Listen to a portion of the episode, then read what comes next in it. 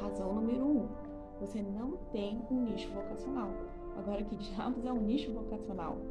Eu inventei isso para que as pessoas não revirem os olhos quando eu fale para elas escolherem o seu nicho? Talvez. Isso é diferente do que todo mundo está ensinando quando dizem escolha um nicho? Com certeza. Só para relembrar, seu nicho é um segmento especializado de mercado para um tipo específico de produto ou serviço. Nós ouvimos as pessoas dizerem o nicho delas é viagem, moda, fitness, beleza, mas você não pode esquecer da segunda metade dessa definição, para um tipo específico de produto ou serviço. Isso significa que você precisa responder as perguntas como que tipo de condicionamento físico, qual o estilo de moda, para quem é a minha mensagem. Um exemplo de um nicho bem formulado seria fitness em casa para mães ocupadas ou mentoria de Instagram para influenciadores. Esses são nichos, não estilo de vida, moda, fitness. Você tem que fazer mais com isso, você tem que ser bem mais específico, ok? Agora, o que é um nicho profissional? O que é muitas vezes esquecido com a palavra nicho é essa definição alternativa. É um emprego local ou uso para o qual uma pessoa está mais bem preparada. É aí que eu trago a palavra vocação. Vocação é um sentimento forte de adequação para uma carreira particular ou ocupação. Seu nicho deveria ser algo que é mais adequado para você, que te deixa animado, esse entusiasmo é fácil das pessoas verem no Instagram e é o que torna mais fácil para que as pessoas cresçam porque amam o que elas fazem. Então, outras pessoas não estão crescendo porque escolheram um nicho que eles pensaram que seria bem sucedido, mas não se conecta com eles. Não apenas escolha um nicho, porque outras pessoas estão fazendo isso e você acha que está na moda fazer.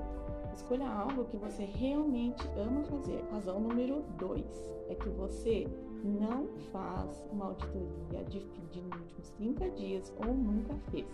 Se você não tiver feito isso, que diabos você está fazendo? Vamos passar por isso um pouco aqui junto. Abra o Instagram, dê uma olhada no seu perfil.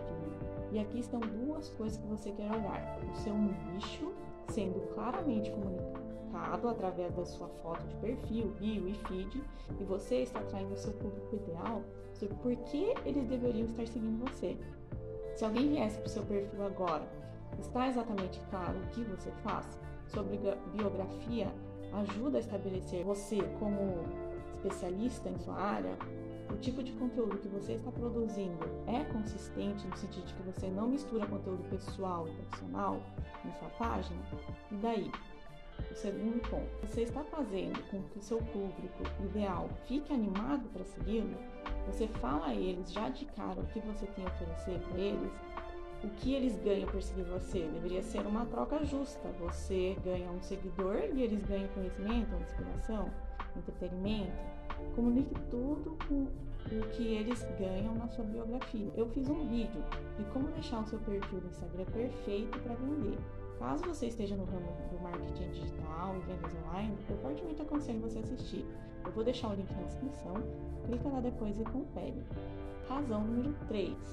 O Instagram não gosta de você.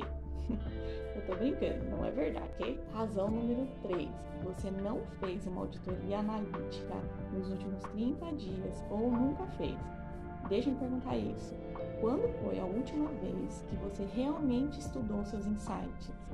Eu adoro olhar meus insights e eu amo ensinar vocês como estudar os seus insights, porque é tão importante para vocês entender como lê-los, para que você saiba como fazer a curadoria de um melhor conteúdo no futuro ou para você saber que tipo de conteúdo afastar-se de fazer no futuro. Quando você vai para os seus insights, você pode organizar seus filtros de postagens por maior engajamento, fotos mais salvas, fotos mais compartilhadas e todas essas coisas. Então, você quer olhar para ver o que é que está desempenhando melhor. E tão importante quanto isso, que não está tendo um bom desempenho. Muitas pessoas assumem automaticamente que a foto com maior número de curtidas ou com mais engajamento foi a que melhor performou. Mas você não quer descontar a foto mais salva ou as fotos mais compartilhadas, porque Se você está tentando crescer, você deveria realmente estar organizando seus insights pela, fo pela, pela foto mais compartilhada, porque é assim que você pode expandir o seu alcance com somente uma postagem.